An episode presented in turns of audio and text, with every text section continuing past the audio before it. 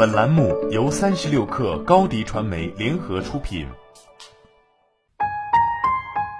本文来自微信公众号“微小维生素”。当今直播界最红的三个人是：快手卖土特产的辛有志，淘宝卖女装的薇娅，和抖音卖口红的李佳琦。李佳琦可以说是最另类的一个美妆网红了。别人卖女人用的东西都通通出示标准美女脸，他呢玩的是 Oh my God，一副天生不羁的脸。你没想到的是，内心藏的是无尽的不服输。李佳琦的骨子里有男人的硬气，他坚持直播了三百八十九场，六小时试了一百八十九支口红，连续四十个小时连轴转。我们拉个肚子就不上班了，他支气管炎也直播到凌晨一点。换回来的是一条广告，全案报价一百五十万，包括抖音、小红书、微博、淘宝直播。努力是成功的原因之一，而我认为李佳琦的成功更在于他选中了一个领域，恰恰切中了自己的能力圈。比如，他起步于欧莱雅资深导购，跟一般说着玩玩的美妆博主有质的区别，对化妆品天然有深度理解，解说起来游刃有余。他的脸庞精致白皙，同时又有人格化的偶像气质，在男生里面，他特别适合试口红、试妆容、做展示。他在今年一月开始迅速窜红之前，在直播间老老实实直播了三年。他深谙直播过程每一点滴的玩法，他知道在平台里面生存的规则。在淘宝直播，每天都有五百个新主播开播，六千个主播在线，本身就是一场投资。投资时间换取收益，想有好的回报，除了努力，还需要你的能力圈真的配得上。因为每一个人都有一个能力边界，其实每一个人都一定有一份优势天赋，与之相反，那就一定有一份力所不及。这就是所谓能力圈的残酷。所以，巴菲特这么多年来都只投资在消费、传媒、能源行业，他极少碰高科技行业。对比特币更是退避三舍，他老人家不喜欢，也不熟悉这种靠资金推动瞬间泡沫化的领域，他更擅长研究长期价值，去找到低估的宝贝。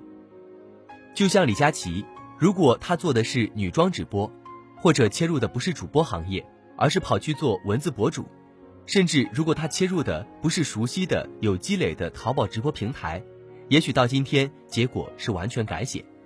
没有了一个李佳琦，必然有另外一个李佳琦出现。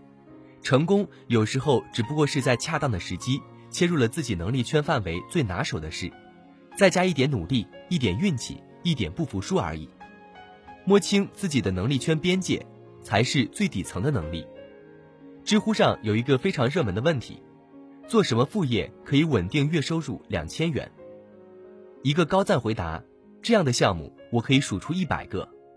我也是佩服这个答主，真的在下面罗列了上百个副业项目，包罗万有，品种齐全，就差用麻包袋拉去集市上叫卖了。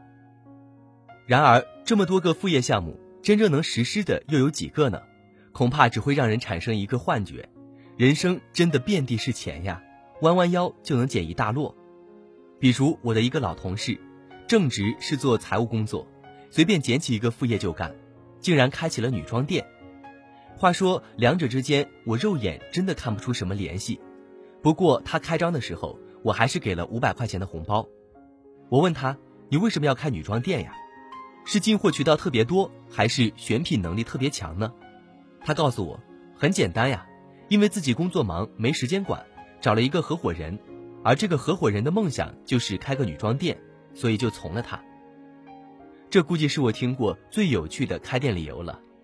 十几万的装修进货费投进去，既不是为了赚钱，也不是因为熟悉，而是因为别人的梦想。这种副业只能说是一种为了副业而做的副业，毫无营养，甚至是一次极大的冒险，因为整件事都没有一丢丢落在他的能力圈。不久后，我老同事的店就开始亏损，他不得已还要从正职抽身去帮合伙人打理业务。两个不擅长的人做一件毫无优势的事，最后只剩下四个字：焦头烂额。同样的，我那批财务老同事里面也有一个做女装的，不过只是开个小小的微店，每天在朋友圈里面分享一些新款，特别适合我这种微胖一族。反正我是毫不犹豫下了好几次单。说真的，一个人还没被证明的选品能力时，应该从浅处入手，先做线上，再做线下，这才是对能力圈最严肃的尊重，也才真正对得起自己的血汗钱。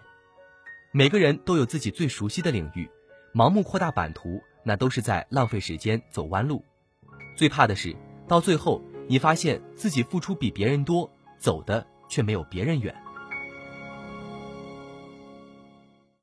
欢迎加入三十六课官方社群，添加微信 baby 三十六课 b a b y 三六 k r，获取独家商业资讯，听大咖讲风口，聊创业，和上万客友一起交流学习。